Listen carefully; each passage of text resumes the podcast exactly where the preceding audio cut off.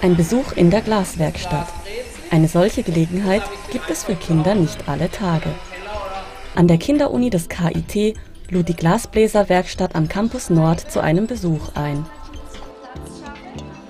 Die Glasbläser stellen dort Sonderanfertigungen für die Forscher des KIT her. An diesem Tag erklärten sie den Kindern, woraus Glas besteht, welche Glasarten es gibt und wie man es bearbeitet.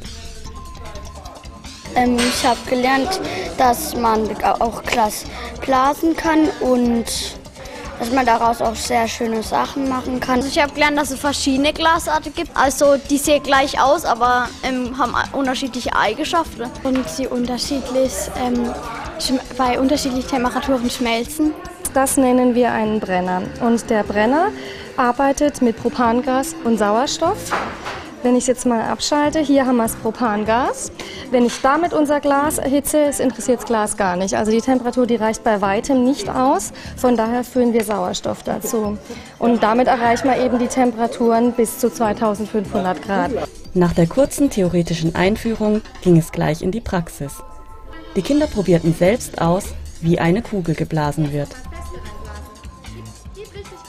Noch eine Feder hinein und fertig ist das Souvenir aus der Glaswerkstatt.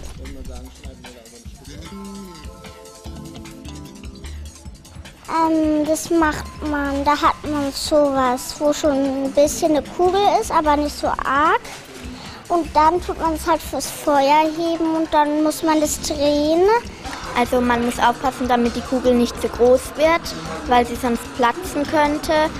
Dann, wenn die Kugel abgekühlt ist, wird mit, mit dieser Stab abgeschnitten, die Feder hier reingebracht und dann wird mit diesem Stab hier die Öse bearbeitet.